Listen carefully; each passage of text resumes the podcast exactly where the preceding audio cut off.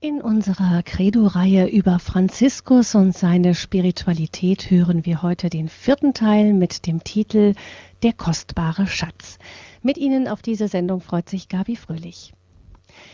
Franziskus, Reformer der Kirche. An wen denken Sie da, liebe Hörerinnen und Hörer? Also welcher Franziskus ist gemeint? Franz von Assisi oder Papst Franziskus?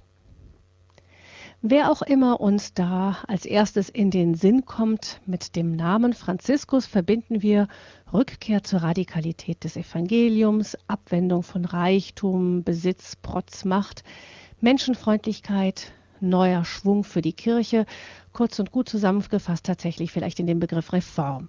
Und das ist es auch, was sich viele heute auch in den Medien von unserem amtierenden Papst erhoffen. Reform.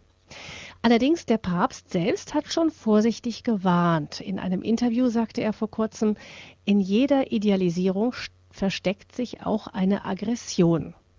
Was kann damit gemeint sein? Wahrscheinlich die Versuchung, dass wir einen Menschen, wenn wir einen Menschen idealisieren, dass wir dann unsere eigenen Hoffnungen und Wünsche auf ihn projizieren.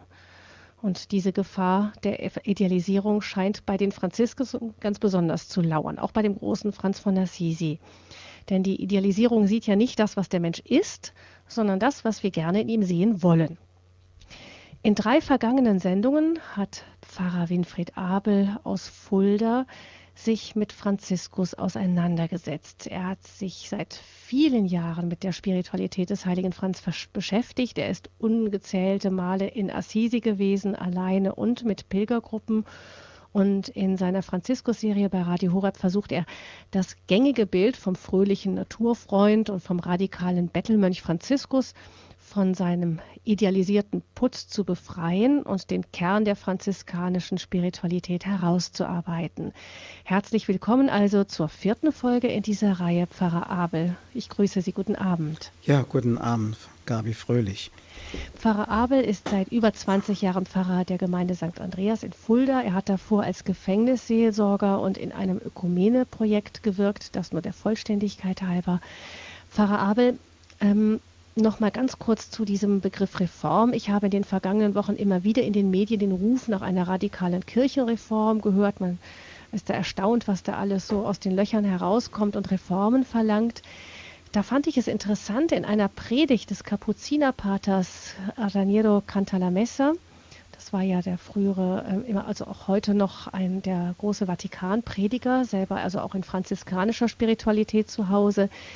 Ähm, er hat im Vatikan gesagt, dass Franziskus selbst sich nie als Reformer angesehen hat. Also Cantalamessa hatte so knapp zusammengefasst so etwas gesagt wie Franziskus hat die Kirche wohl reformiert, aber ohne die Absicht, sie zu reformieren. Kann man das so auf den Punkt bringen? Aber hundertprozentig. Denn Franziskus wäre niemals auf die Idee gekommen, dass er ein Reformer wäre. Ähm, er kam sich viel zu arm dafür vor, viel zu unfähig, überhaupt an der Kirche etwas zu ändern. Das Einzige, was äh, er als änderungsbedürftig und änderungsmöglich sah, war er selber. Er fing bei sich selber an. Also ungefähr so nach dem Motto, wie Mutter Teresa mal gefragt wurde, was muss ich in der Kirche ändern? Und sie gab zur Antwort, sie und ich. Wenn man damit anfängt, und zwar radikal, dann kann so etwas passieren, wie das mit dem heiligen Franz von Assisi passiert ist. Hm. Ich erinnere mich auch an einen Spruch von Franziskus am Ende seines Lebens, wo er seinen Brüdern sagte, ähm, wir haben noch nichts getan, lasst uns anfangen. Hm. Hm. Ähm, in den ersten drei Sendungen dieser Credo-Serie über die Spiritualität des heiligen Franziskus haben Sie, Pfarrer Abel, uns zunächst das Leben von Franziskus vorgestellt. Dann ging es um die Liebe des Heiligen zur Schöpfung und um die Armut. Und Sie haben immer betont, dass Franziskus weder die Schöpfung noch die Armut um ihrer selbst willen geliebt hat. Könnte man sagen, das ist so der Unterschied zu einem Sozialkampf, den man sich vielleicht dahinter vorstellen kann oder Kampf für die Umwelt. Ja, rein phänomenal sieht beides zunächst einmal ähnlich aus, aber der Ansatz, der spirituelle, der spirituelle Ansatz ist bei Franz von Assisi ein völlig anderer.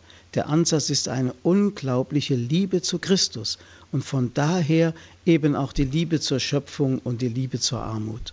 Hm. Wir ähm, schlagen den Bogen jetzt einfach gleich weiter. Ähm, geendet hatte die, die letzte Sendung eben mit der Armut. Und ähm, direkt damit verbunden ist das, was wir heute von Ihnen hören werden, nämlich der kostbare Schatz.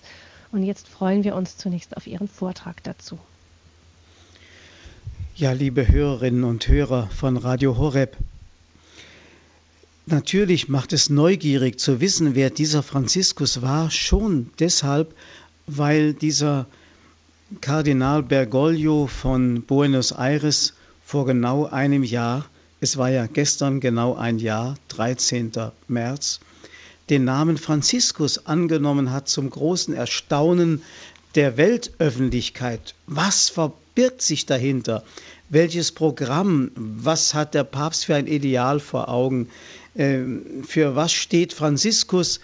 Ähm, in der heutigen Kirche, was könnte durch ihn, durch seine Ideen, durch seine Spiritualität der Kirche heute zugefügt werden. Also diese Gedanken machen einfach neugierig. Und deshalb meine ich, ist es schon gut, sich einmal mit dem Leben des heiligen Franziskus und seiner Spiritualität zu befassen, um dann eben festzustellen, dass Franziskus eigentlich in kein Muster hineinpasst, das wir ihm vielleicht äh, anpassen möchten, sondern dass er alle Vorstellungen sprengt.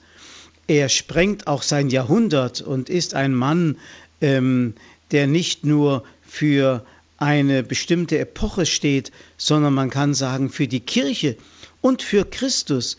Man hat ihn den Christus ähnlichsten Heiligen genannt weil man einfach feststellte, dass er nicht irgendwelche Eigenschaften und Charismen in einer besonderen Weise prononciert verkörpert hat, sondern eigentlich alles zusammenfasste, was auch in Christus zu sehen war.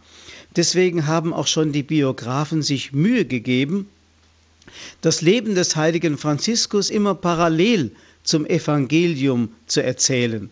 Zum Beispiel der große Franziskaner-Gelehrte, der sogar noch fast ein Zeitgenosse des heiligen Franziskus war, der große Theologe Bonaventura, der eine Biografie über Franziskus geschrieben hat, erwähnt einmal Franziskus, so Zitat, Franziskus wurde inne, dass er einen verborgenen Schatz gefunden habe und trachtete als kluger Kaufmann danach, alle Habe zu verkaufen und die gefundene Perle zu erwerben.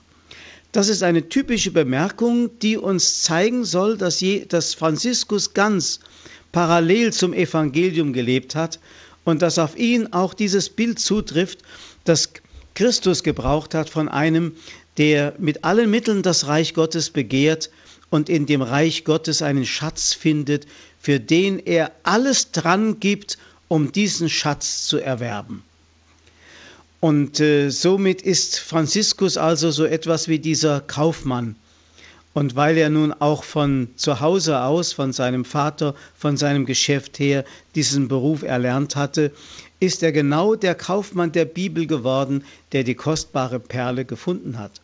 Man findet immer wieder, dass Gott in bestimmten heiligen Viten, in den Viten, in den Lebens, ähm, Läufen großer Gestalten der Kirche ihre ursprüngliche Berufung ausweitet, wenn man daran denkt, dass zum Beispiel aus den Fischern am See Genezareth Menschenfischer geworden sind, aus dem Hirten der Schafe im alten Bund äh, der große Hirte des Volkes David und so weiter, dann kann man das auch auf Franziskus anwenden. Aus dem Kaufmannssohn wurde der Kaufmann der Bibel, der bereit war, um der kostbaren Perle willen alles dran zu geben. Der Biograf Celano, einer der ersten Biografen des heiligen Franziskus, schreibt einmal, in Assisi lebte ein Mann, den er mehr als alle anderen schätzte, weil er gleichen Alters mit ihm, mit Franziskus war. Die stete innige Freundschaft und gegenseitige Liebe ließ ihn wagen, ihm seine Geheimnisse mitzuteilen, Ihn führte er öfters an abgelegene Orte und versicherte ihm, einen kostbaren, großen Schatz gefunden zu haben. Da jubelte jener und durch das Gehörte in unruhige Spannung versetzt, ging er gerne mit ihm, so oft er ihn rief. In der Nähe der Stadt war eine Grotte. Dorthin gingen sie häufig und sprachen miteinander über den Schatz. Also diese Geschichte ist wieder typisch. Franziskus hat etwas Kostbares gefunden und muss es anderen einfach erzählen. Und äh, da begegnet ihm also sein alter Jugendfreund, dem er äh, mitteilt, ich möchte sagen, mit glühenden Augen und großer Begeisterung, ich habe einen Schatz entdeckt. Der denkt natürlich zunächst an eine materielle Sache und schließt sich ihm an und dann führt Franziskus ihn in den Wald, in jene Grotte. Heute wissen wir, das sind die sogenannten Carceri, wie sie ja heute noch heißen. Das waren Höhlen am Fuß vom Monte Subasio, in die sich Franziskus mit seinen ersten Gefährten gerne zurückzog, um manchmal tagelang mit Gott im Zwiegespräch zu sein, indem er, also in Gott, hatte er den Schatz gefunden. Das ist eigentlich damit gemeint. Und wer einmal einen Schatz gefunden hat, und zwar nicht einen materiellen, sondern einen, der das Herz bewegt, und das kann eben nur sich auf eine Person beziehen. Wer einmal einen Schatz gefunden hat, man nennt ja auch zum Beispiel einen geliebten Menschen seinen Schatz. Wer also sich einmal verliebt hat, der wirkt auf die Zeitgenossen wie ein Verrückter. Und genauso verrückt kam Franziskus seinen Zeitgenossen vor.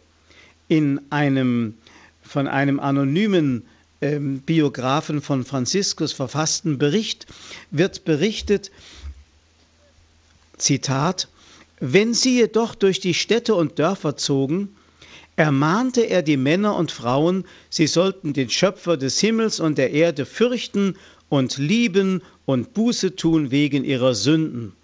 Bruder Ägidius aber stimmte bei und sagte, er spricht ausgezeichnet, glaubt ihm. Jene aber, die ihm zuhörten, sagten zueinander, Wer sind diese da und was reden sie? Dies meinten manche Leute, weil sie als Toren oder auch als Betrunkene galten, andere aber sagten, was sie sagen, sind nicht Reden von Toren. Einer von ihnen aber gab zur Antwort, wegen der höchsten Vollkommenheit hängen sie Gott an oder sie sind verrückt geworden, weil ihr leibliches Leben hoffnungslos erscheint. Sie gehen barfuß, kleiden sich mit geringwertiger Kleidung und genießen kärgliche Nahrung. Bis jetzt aber folgten sie ihnen noch nicht. Wenn junge Frauen sie von weitem sahen, flohen sie, weil sie fürchteten, vielleicht von dieser Torheit angesteckt zu werden. Obgleich man ihnen aber keineswegs folgte, waren die Leute dennoch voll Ehrfurcht, weil sie die Art ihrer heiligen Lebensführung sahen, durch die sie für den Herrn gezeichnet schienen. Das ist wieder eine typische Erzählung, die aus der Anfangszeit der Bekehrung des heiligen Franziskus stammt. Damals war man noch skeptisch, beobachtete noch, wusste nicht richtig einzuordnen. Sind das Verrückte? Sind die übergeschnappt? Sind sie Betrunkene? Oder sind das wirklich gottestrunkene, geistestrunkene Menschen, die von der Liebe zu Gott gepackt das Äußerste tun und den Menschen wie Narren erscheinen? Und sehr schön, wie auch hier geschildert wird, wie einer dieser einfältigen Mitbrüder, Bruder Ägidius, der von Hause aus ein einfacher Bauer war, der auch nicht die Gabe der Rede und der Verkündigung hatte, doch wenigstens dadurch seinen Beitrag leistete, dass er immer wieder, während Franziskus sprach, die Leute anstupste und sagte, hört genau hin, er spricht ausgezeichnet, glaubt ihm. Und so muntert er die Leute auf, Franziskus zuzuhören und ihm Glauben zu schenken. Also diese Geschichten zeigen doch deutlich, und sie klingen ja so ursprünglich und authentisch, dass Franziskus damals einen ungeheuren Eindruck auf die Menschen gemacht haben muss, vielleicht vergleichbar mit dem Pfingstereignis, wie es die Apostelgeschichte schildert, wo die Apostel vom Heiligen Geist erfüllt vor die zusammengeströmte Menge hintraten und dann Christus verkündeten und die Leute die ja immerhin, es war die Morgenstunde, so die dritte Stunde, also gegen neun Uhr, da zusammenkamen, sagten, das sind Betrunkene, die sind verrückt geworden. Und dann der heilige Petrus ihnen sagte, um die Stunde ist man normalerweise noch nüchtern und sie waren trunken vom Heiligen Geist. Also in dieser Weise erlebten diese Christus begeisterten, Christus liebenden Menschen äh, die Welt und so wurden sie von der Welt wahrgenommen. Oder wie Franziskus einmal, als er nach einem Bettelgang durch die Stadt angesichts der empfangenen Brotstücke zu Bruder Maceo sagte, Bruder Maceo, wir sind eines so großen Schatzes gar nicht wert. Das gerade ist es, was ich für einen so großen Schatz halte, dass hier nichts ist, was von Menschenhand hergerichtet ist, sondern was hier ist, ist durch Gottes Vorsehung bereitet, wie offenbar zu sehen ist am Brot, das er bettelt, am Steintisch, der so herrlich, an der Quelle, die so klar ist. Und darum will ich, dass wir Gott bitten, er wolle uns diesen köstlichen Schatz der heiligen Armut, den er selbst verwaltet, liebgewinnen lassen von ganzem Herzen. Liebe Radio Horeb Familie, Sie hören schon mit, Sie merken, wenn wir also von Armut sprechen, im Sinne von Franziskus und dann von dem Gehorsam, der in seinem Leben eine große Rolle spielt und von der Keuschheit, der Ehelosigkeit, dann müssen wir das heute anders tun, als es weithin getan wird. Wir müssen diese evangelischen Räte, wie man sie auch nennt, also Ratschläge, die Jesus im Evangelium oder als Evangelium gibt, die müssen wir heute positiv erklären. Und zwar wirklich im Sinne von, ich habe einen Schatz gefunden. Natürlich, wer einen Schatz gefunden hat, wie ein Mensch in Gott verliebt sein kann, der braucht keinen irdischen Schatz mehr, auch nicht einen Menschen, an den er sich hängt. Da hört sich natürlich die sogenannte Ehelosigkeit um des Himmelreiches willen ganz anders an. Ist nicht ein Verlust, ist nicht irgendetwas, auf das ich mühselig verzichte, sondern ist ein Ausweis von etwas, was den Menschen in dieser Welt Zeugnis geben kann von einer größeren Wirklichkeit, um deren Willen es sich lohnt zu leben und auch zu sterben. Der Biograf Celano, also einer der ersten Biografen von Franziskus, berichtet, dass Franziskus einen Traum hatte, nämlich zur Zeit seiner Bekehrung. Er wollte nach Süditalien ziehen, um Ritterdienste zu leisten. Und da sagte eine Stimme zu ihm im Traum, Franziskus, wer kann dir Besseres geben, der Knecht oder der Herr? Franziskus antwortet, der Herr. Die Stimme, warum also suchst du den Knecht statt des Herrn?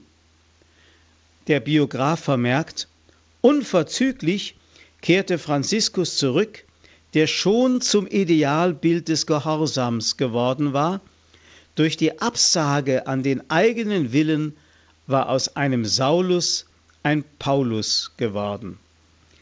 Also für Franziskus spielt der Gehorsam eine ganz zentrale Rolle. Wer einmal die Grabeskirche, die große Basilika über dem Grab des heiligen Franziskus besucht, wird in der oberen Kirche die wunderbaren Fresken von Giotto bewundern, in der mittleren Kirche, die auch ausgemalt ist, die Fresken der Giotto-Schüler. Und da ist in der Vierung gemalt unter anderem neben der Armut und der Keuschheit auch der Gehorsam. Und zwar in allegorischer Form. Franziskus wird dargestellt wie eine Marionette, die an der Hand Gottes hängt an Fäden. Und alle Bewegungen, die von der Hand Gottes ausgehen, werden durch Franziskus dann umgesetzt. Das heißt also, hier wird der Mensch dargestellt wie ein willenloses Wesen, das sich ganz nach dem richtet, was Gott will. Der Unterschied ist natürlich klar. Kein willenloses Wesen. Franziskus war auch kein willenloses Wesen, aber eine Marionette scheint ein willenloses Wesen zu sein. Franziskus aber hat tatsächlich den Gehorsam so verstanden, dass jede Regung, die von Gott kommt, sofort von dem Gehorsamen aufgenommen und umgesetzt wird, sodass sein Wille total kongruent, synchron mit dem Willen Gottes geworden ist. Das hebt den Willen des Menschen nicht auf, erweckt aber den, den Anschein, als wenn der Wille des Menschen ausgeschaltet wäre. Übrigens können Sie das auch in den Streitreden zwischen Jesus und den Pharisäern und Schriftgelehrten im Johannesevangelium immer wieder finden, wo Jesus sagt, der Wille des Vaters ist meine Speise. Ich tue nur das, was der Vater sagt. Ich verkünde das, was der Vater mir sagt. Ich verkünde nur, was ich höre und so weiter. Das heißt, man hat den Eindruck, dass Christus willenlos gewesen sei. Aber das ist es eben nicht, sondern die Liebe zum Vater befähigt ihn, sich ganz dem Willen des Vaters anzugleichen, wie Franziskus seinen Willen dem Willen Gottes angleicht. Für ihn ist der Gehorsam nichts anderes als eine Form der Armut. Der Mensch verzichtet auf sein eigenes Programm, der Mensch verzichtet auf seinen eigenen Willen und seinen eigenen Sinn und gibt sich ganz dem Willen Gottes hin. Übrigens, das sei nur in Klammern gesagt, Papst Benedikt, der ja einer der größten Theologen unseres Jahrhunderts ist. Papst Benedikt hat einmal gesagt in einem Interview, er habe niemals versucht, ein eigenes theologisches System zu schaffen, sondern sein Bestreben sei es immer gewesen, sich entlang zu glauben am Glauben der Väter und am Glauben der Kirche. Das ist genau diese Armut, die hier beschrieben ist, auch im Leben des heiligen Franziskus. Kein eigenes Programm, keine eigene äh, Thematik, sondern sich ganz an das halten, was Gott vorgibt. Das ist alles. Und somit wird der Gehorsam so etwas wie ein Sakrament. Ein Sakrament, das heißt, der unsichtbare Gott offenbart sich mir in dem sichtbaren Vorgesetzten, im hörbaren Befehl und ich erkenne darin die Stimme Gottes und folge ihr. Der Gehorsam wird zu einem Sakrament, zu einem ganz wichtigen Sakrament, das kurioserweise bewirkt, dass dem Menschen die Vollmacht Gottes gegeben wird, während der Eigenwille die Vollmacht Gottes beschränkt oder sogar unmöglich macht. So wird der Gehorsam auch zu einer Form der Anbetung.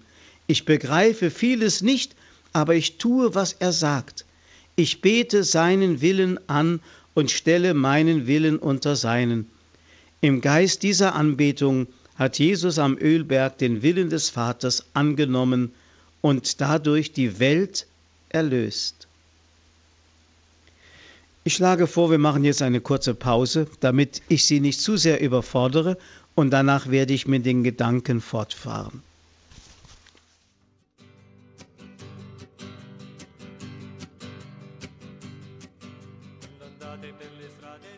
Das singt der Franziskanerpater Roland Faustin aus Südtirol in der Muttersprache des heiligen Franziskus.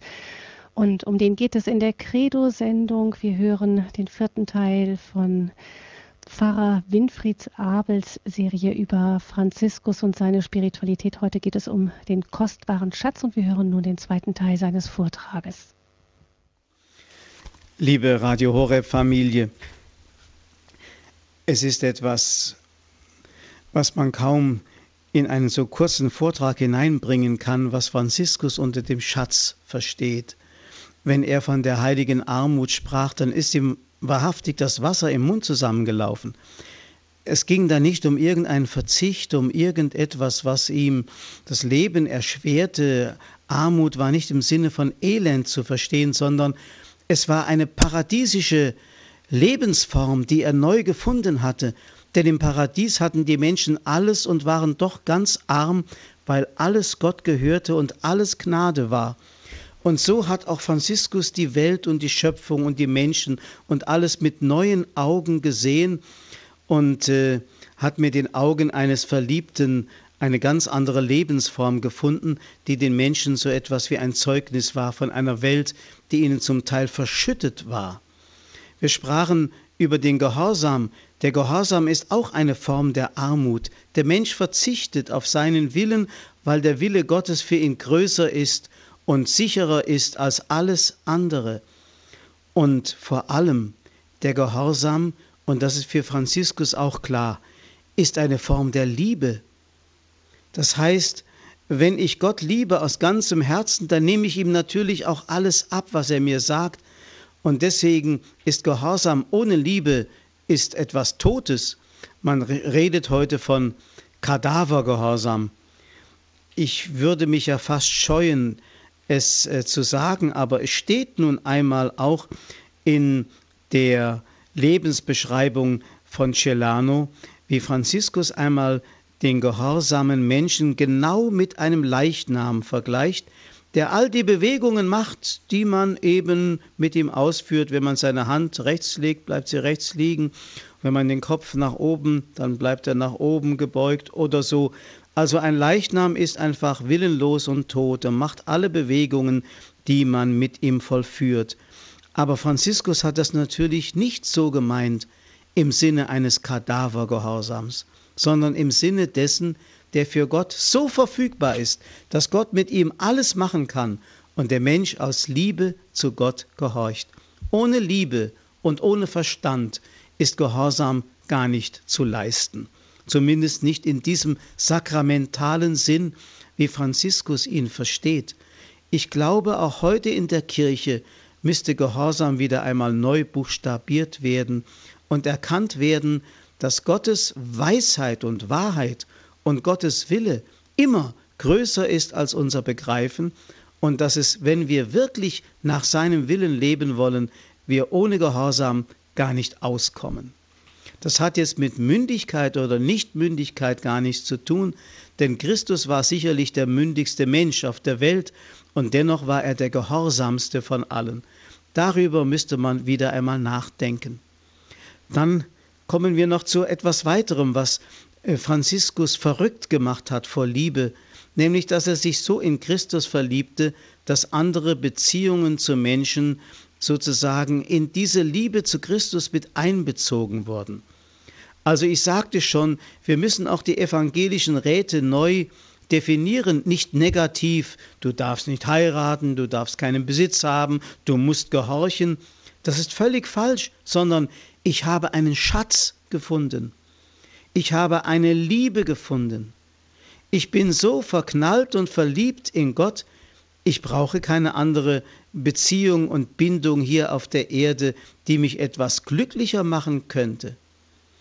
Eine Episode, die sich nach dem Tod von Franziskus ereignet hat, erzählt vom Bruder Ägidius, dem einfältigen Bauerssohn, von dem ich schon einmal berichtete, wie Bruder Ägidius nach dem Tod des heiligen Franz in einen neuen und komfortabel eingerichteten Konvent eingeladen wird und dort hinter jeder Türe schnüffelt er, unter jedes Bett schaut er, in jeden Schrank guckt er hinein und die Mitbrüder fragen, Bruder Ägidius, was suchst du denn? Da gibt er zur Antwort, die Frauen. Denn wo man Arm, der Armut nicht die Treue hält, dort geht auch die Keuschheit verloren. Dieser Bruder Ägidius hat diese tiefe innere Beziehung zwischen Armut, Keuschheit und Gehorsam ganz deutlich erkannt. Es wird von ihm berichtet, dass er immer wieder in hellen Tönen das Lob der Keuschheit gesungen hat. Und als man ihn eines Tages fragte, sag mal, ist denn die Liebe nicht höher als die Keuschheit? Warum besingst du immer nur die Keuschheit? Da gab er zur Antwort, und was ist keuscher als die Liebe? Und somit wird deutlich, Armut gehört zum Wesen der Liebe, denn die Liebe will nichts für sich. Die Liebe will nur das Wohl des anderen. Das müsste eigentlich auch jedem Ehepaar und jedem Brautpaar klar sein. Ich pflege regelmäßig junge Brautpaare, die sich bei mir anmelden zu einem Gespräch, zu fragen, wollt ihr heiraten, um glücklich zu werden? Und wenn sie dann nicken, dann sage ich, dann dürft ihr nicht heiraten. Ihr dürft nur heiraten, wenn ihr glücklich machen wollt, nicht wenn ihr glücklich werden wollt. Denn zum Wesen der Liebe gehört die Armut, die nichts für sich will, sondern nur das Glück des anderen im Blick hat. Und die Keuschheit gehört zum Wesen der Armut, denn sie richtet alle ihre Sinne auf Gott. Wenn der Mensch also ganz von Gott absorbiert ist, dann ist er genau in der Haltung, für die es eigentlich keinen anderen theologischen Ausdruck gibt als das Wort Jungfräulichkeit. Also nur für ihn berührbar, für niemanden anders bin ich da. So wie Maria ganz das Wesen und das Prinzip der Empfängnis war. Ich bin die unbefleckte Empfängnis, so hat sie sich in Lourdes vorgestellt. Damit will sie sagen, ich bin nur berührbar für ihn, für niemanden und nichts anderes. Das ist eigentlich das Wesen der Jungfräulichkeit, wie man sagt, für die es eigentlich keinen anderen Begriff in der deutschen Sprache gibt, obwohl dieses Wort heute so etwas abgeschmackt oder frömmelnd klingen mag. Wenn Franziskus die Vermählung mit der Herrin Armut bekannt gibt, dann meint er mit Armut nicht eine Eigenschaft, mit einer Eigenschaft kann man sich nicht verheiraten, sondern Christus selbst, den Armen, Ihn berührt die Liebe Christi, die bis zur letzten Entäußerung geht. Und Christus hat das Letzte für uns gegeben. Das hat Franziskus zutiefst erfasst und vor allem, weil er sich als den Letzten der Menschen, als den größten Sünder angesehen hat, wusste er, dass er eben auch der größten Liebe und Barmherzigkeit Gottes und Christi bedürftig war. Und das hat ihn wiederum zutiefst berührt und ihn in die Arme Christi hineingetrieben. Er konnte nicht anders, als sich Christus ganz hinschenken. Im zweiten Korintherbrief schreibt der heilige Paulus einmal im elften Kapitel, Ich liebe euch mit der Eifersucht Gottes. Ich habe euch einem einzigen Mann verlobt, um euch als reine Jungfrau zu Christus zu führen. Hier ist wiederum das Wort von der Jungfräulichkeit sogar auf die ganze Gemeinde von Korinth angewandt. Also damit ist im Bild die Kirche, die die Braut Christi sein soll, und jeder Mensch, der sich in Christus verliebt, hat Anteil genau an diesem bräutlichen Ereignis, dass Christus die Menschen ja wirbt und die Menschen ihre Antwort geben. Das lateinische Wort antworten heißt ja respondere. Was in diesem Wort ist das Wort sponsa enthalten, das heißt ja Braut. Die Braut ist die, die Antwort gibt auf den Bräutigam, wenn er um sie wirbt.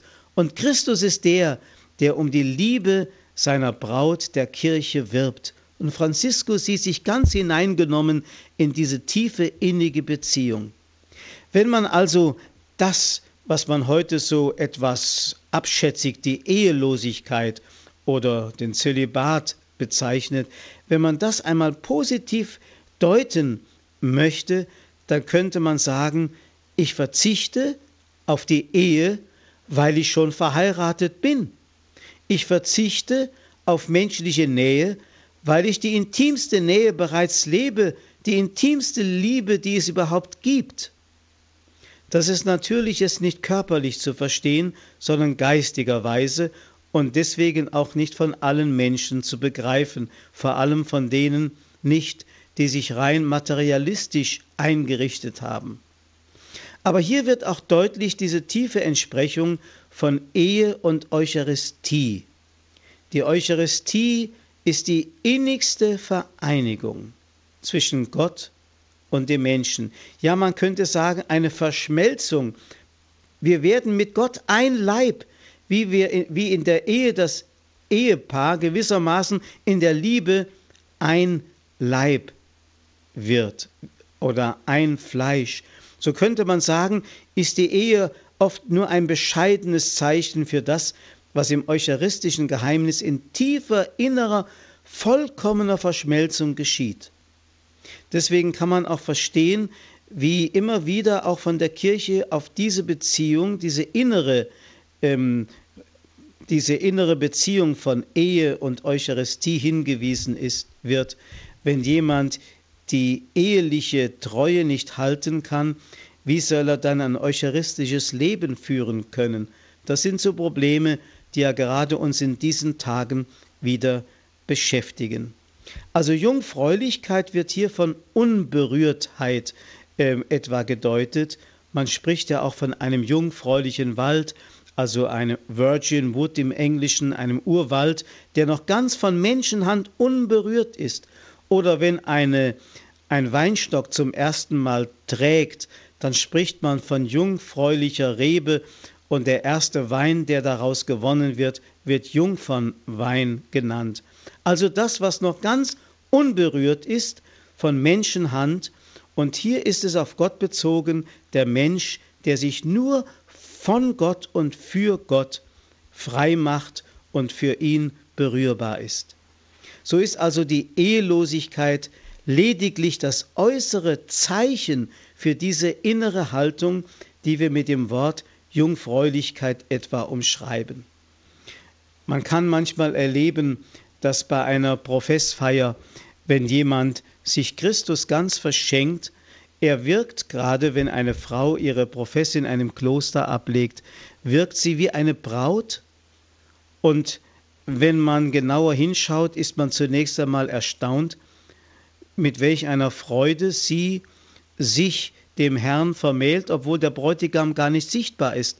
Man hat fast den Eindruck, eine Pantomime vor sich zu haben, und dennoch geht es tatsächlich um eine Vermählung, um ein Treueversprechen, das weit über das hinausgeht, was im ehelichen Versprechen geschieht. Also ist eine innere Beziehung da von Armut, von Jungfräulichkeit und Gehorsam. Und das ist das, was ein Ausdruck dafür ist, dass der Mensch einen kostbaren Schatz gefunden hat, wie Franziskus. Einmal erzählt Franziskus, Zitat, ein frommer und mächtiger König sandte nacheinander zwei Boten zu einer Königin. Der erste kehrte zurück und berichtete die Worte der Königin, von der Königin selbst aber sagte er nichts denn er hatte die Augen in seinem Kopf in weiser Zucht gehalten und die Königin nicht angesehen. Und der andere kehrte zurück, und nach wenigen Worten gab er eine lange Beschreibung der Königin und sprach Wahrlich, Herr, ich habe eine überaus schöne Frau gesehen, glücklich der, dem sie gehören wird. Und der König sprach zu ihm Du nichtswürdiger Knecht, Du hast deine unkeuschen Augen auf die Königin geworfen. Es ist offenbar, dass du nach ihr verlangtest und sie durch deine Schlauheit gewinnen wolltest. Und er ließ den ersten rufen und sprach zu ihm, Wie gefällt dir die Königin? Und jener sprach zu ihm, Sie gefällt mir sehr gut, denn sie hat mich freudig und geduldig angehört. So lautete seine kluge Antwort. Und der König sprach zu ihm, ist sie von großer Schönheit? Und jener antwortete, Herr, das zu sehen und zu beurteilen steht dir zu. Meine Aufgabe war es, dir ihre Worte zu berichten.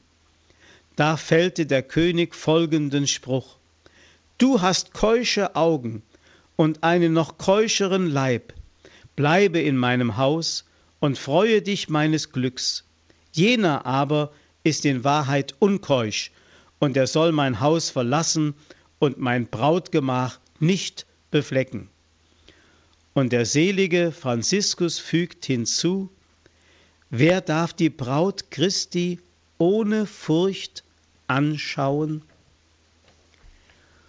Und damit gibt er Zeugnis von seiner großen Liebe zu Christus, die ihn total absorbiert hat, so dass er wirklich sagen kann, es gibt für mich nur noch eines, um das zu leben und zu sterben ich bemüht bin, den Schatz, den ich gefunden habe, in Christus. Und Christus ist für ihn die personifizierte Armut, die Herrin Armut, der er sein ganzes Leben geweiht hat. Und damit hat Franziskus, um noch einmal auf den Ausgang zurückzukommen, in der Kirche eine Revolution bewirkt, eine Reform und Erneuerung ohne Programm. Er fing einfach bei sich selber an. Er wurde der neue Mensch. Er wurde so etwas wie der paradiesische Mensch. Und dadurch wirkte er eine solche, bewirkte er eine solche Faszination, dass eigentlich genau die Worte zutreffen, die einmal Kardinal Meissner gesagt hat. Glaubensweitergabe und Evangelisation geschieht nicht durch Propaganda, sondern durch Ansteckung und Franziskus war ein ansteckender Heiliger.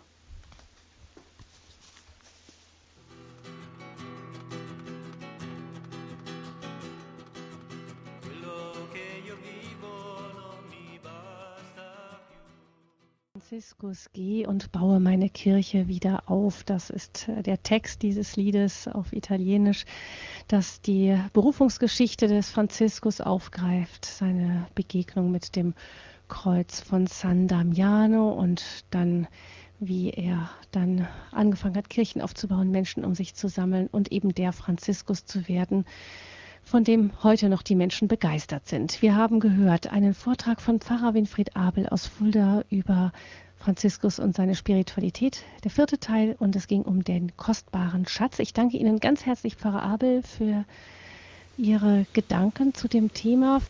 Dankeschön nochmal, Pfarrer Abel, für Ihren Vortrag.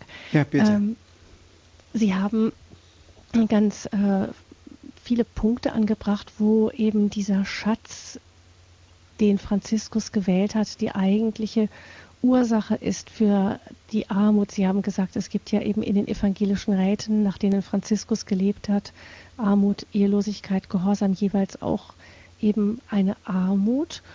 Und Sie haben uns einiges gesagt über den Gehorsam. Ähm, ich habe mal von einem Priester gehört, der gesagt hat, Armut und Ehelosigkeit sind für mich eigentlich kein so großes Problem. Das größere Problem ist der Gehorsam. Ähm, da habe ich gedacht, eigentlich hätte ich das nicht gedacht zunächst. Aber dann, als ich darüber nachgedacht habe, habe ich gedacht, stimmt eigentlich, der Wille des Menschen ist sein Heiligtum oft nicht. Das ist ja oft dann so ein Knackpunkt. Ja, ich kann mir vorstellen, dass gerade das Problem mit dem Gehorsam auch in unserer menschlichen Natur begründet ist, weil ja der Mensch gerade in seinem Gebrochensein, in seinem Sündigsein vor Gott genau da sind, dass er einen wunden Punkt hat. Denn der Stolz und die Überheblichkeit des Menschen sind es eigentlich, die dem Menschen das Leben so schwer machen, so dass er so schwer sich unterordnen kann. Er möchte ja selber Gott spielen, selber Gott sein ihr werdet sein wie Gott, so hieß ja die erste Versuchung, der der Mensch auf den Leim gegangen ist. Und das wirkt ja noch irgendwie in uns fort und deswegen haben wir gewaltige Schwierigkeiten eben mit dem Gehorsam. Ist da nicht auch eine Gebrochenheit im Vertrauen da? Denn wenn ich wirklich darauf vertrauen könnte, dass der Weg des Gehorsams für mich der, der bessere ist, dann hätte ich wahrscheinlich keine so großen Schwierigkeiten damit.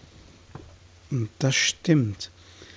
Das heißt also, irgendwie hat der Gehorsam auch etwas mit der Intimität zu tun, die der Mensch braucht zu Gott, damit er weiß, dass er es mit einem liebenden Gott und nicht, nicht mit einem Tyrannen zu tun hat, mit einem, der ein blindes, wütiges Schicksal für mich darstellt, sondern wirklich das Beste für mich im Blick hat, das Beste für mich will. Und deswegen ist sein Wille immer der, derjenige, der den großen Überblick hat während mein Eigenwille ja doch nur so einen ganz beschränkten Horizont hat. Wenn man das also weiß, dann versteht man, dass auch der betende Mensch besser gehorchen kann als der, der nicht betet. Mhm. Herr Lauer aus Kempen am Niederrhein ist ein erster Hörer in unserer Sendung. Ich grüße Sie, Herr Lauer. Guten Abend. Ja, schönen guten Abend. Also, äh, ich sitze hier auf der Couch und äh, habe mir Ihren Beitrag angehört. Äh, es war herrlich. Äh, es war wunderbar. Es war ein sehr wertvoller Beitrag für mich, äh, weil ähm, viele ähm, Menschen, die ich so kenne, die oft rein weltlich äh, denken und leben, die sehen die Kirche und beten und so eher als Klotz am Bein. Ne? Ähm, für mich ist es aber kein Klotz am Bein, sondern für mich ist es äh, ein ganz großer äh, Schatz. Und äh, ich fange den Tag mit, mit Gott an und höre ihn abends beim, äh, beim Abendessen äh, mit, mit ihm auf. Ne? Und mhm. Äh, Sie haben auch einen ganz wichtigen Satz gesagt mit dem Zölibat. Das praktisch ja, dass ein, ein Priester zum Beispiel, äh, der äh, nicht heiraten äh, darf, dass er praktisch äh, Christus geheiratet hat. Hm. Ja, er, er ist äh, der Bräutigam. Ne? Herr Lauer, Sie bestätigen, also es geht eben auch bei der Ehelosigkeit nicht um etwas, dass man etwas los ist, sondern es geht darum, wir haben jemanden, für den wir auf die Ehe verzichten. Wir sind schon gebunden. Das ist das ja, was Sie auch sagten, Pfarrer Abel. Ja, mhm. genau.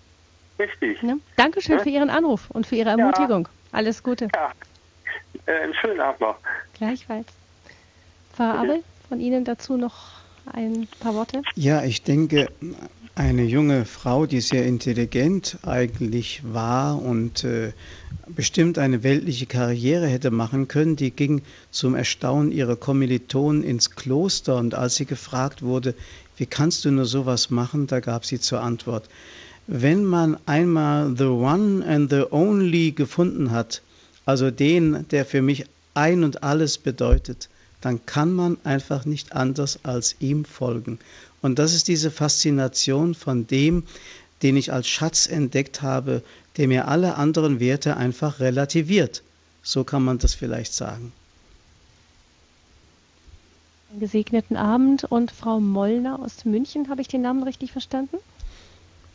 Sind. Hallo, Hallo grüße Was? Sie, Frau Moll. Äh, ich will ein Zeugnis geben. Ich mhm. war in 84 oder 85 in Assisi in Wallfahrt und dann waren wir sind angekommen, ich mit meiner Tochter, angekommen bei diesem Ort, wo ist diese schöne Kirche in Assisi von ihm, von Franziskus. Dann war ein großes Bild von ihm auf dem Band. Wenn wir haben gesehen, dieses Bild, wo ich habe auch gekannt vom Film, was das ist ganz genau war, dieses Bild wie er, dann wir waren so wie echte Franziskus, wie echte im Leben. Wir haben gespürt so große Freude, Gnade, wie echt haben ihn gesehen. Ja. Und dann anderes, zweite schöne Gnade. Und dann wir sind gegangen unten, bei dieser Kirche unten gibt es einen Sarg. Ich glaube, wissen Sie wen. Ja, ja genau, da gibt es diese, ja. diesen Steinsarg, nicht? Der da, wo man unten in der Krypta zu Franziskus, zu dem Grab gehen kann. Mhm. Ja, und wir sind in die unten gegangen und äh, auf dem Knie gekniet und haben geschaut bei diesem Sarg und die keine, äh, keine äh, Tränen konnte ich behalten so wie er war ganz genau vor uns, ähm, so, so große, große Gnade wie echt. Wir haben ihn gesehen mit so großer Freude. Wir sind gekommen von äh, äh dieser Wallfahrt. Es gibt keine, ich kann nicht mehr beschreiben, wie große Freude war in uns äh, äh, überfallen. Das ist große Echtheit, Wahrheit, Gegenwart war Franziskus mhm. für uns. Das war, man, man spürt Ihre Freude bis heute nachklingen. Dankeschön. Ja, ja wirklich. Heute ich noch spüre, weil ich erzähle, mhm. wie ich habe damals gespürt und ich möchte noch diese große Freude. Aber ich habe noch immer. Ich, habe, ich schaue auch mal bei seinem Film, weil ich habe ja. sein ich danke Ihnen, das wollte ich ein bisschen auch die Freude überstrahlen, auch durch den äh, Radio Horeb. Dankeschön Ihnen, dass Sie uns da etwas von mitgeteilt haben. Alles Gute, Ihnen auch einen gesegneten Abend. Danke. Ja, Pfarrer Abel, das ist tatsächlich so. Assisi hat ja wirklich immer noch eine ungeheure Anziehungskraft und es gibt wirklich immer wieder Menschen, die mir sagen, auch ähm, die Luft ist da irgendwie anders. Man atmet da fast was von eine, wie eine andere Luft und ähm, da ist so was Ansteckendes von diesem kostbaren Schatz, den Franziskus gefunden hat, den die Leute heute noch spüren? Also ich kenne niemanden, der in Assisi war, der nicht irgendwie ein Stück von so etwas berührt worden ist. Assisi ist kein großes Museum und die Kirche ist überhaupt kein Museum, sondern hier kann man dem Lebendigen begegnen, auch dem lebendigen Franziskus. Und sein Geist ist da irgendwie gegenwärtig und es ist manchmal gut, sich einfach mal vielleicht auch in die Carcerie zurückzuziehen.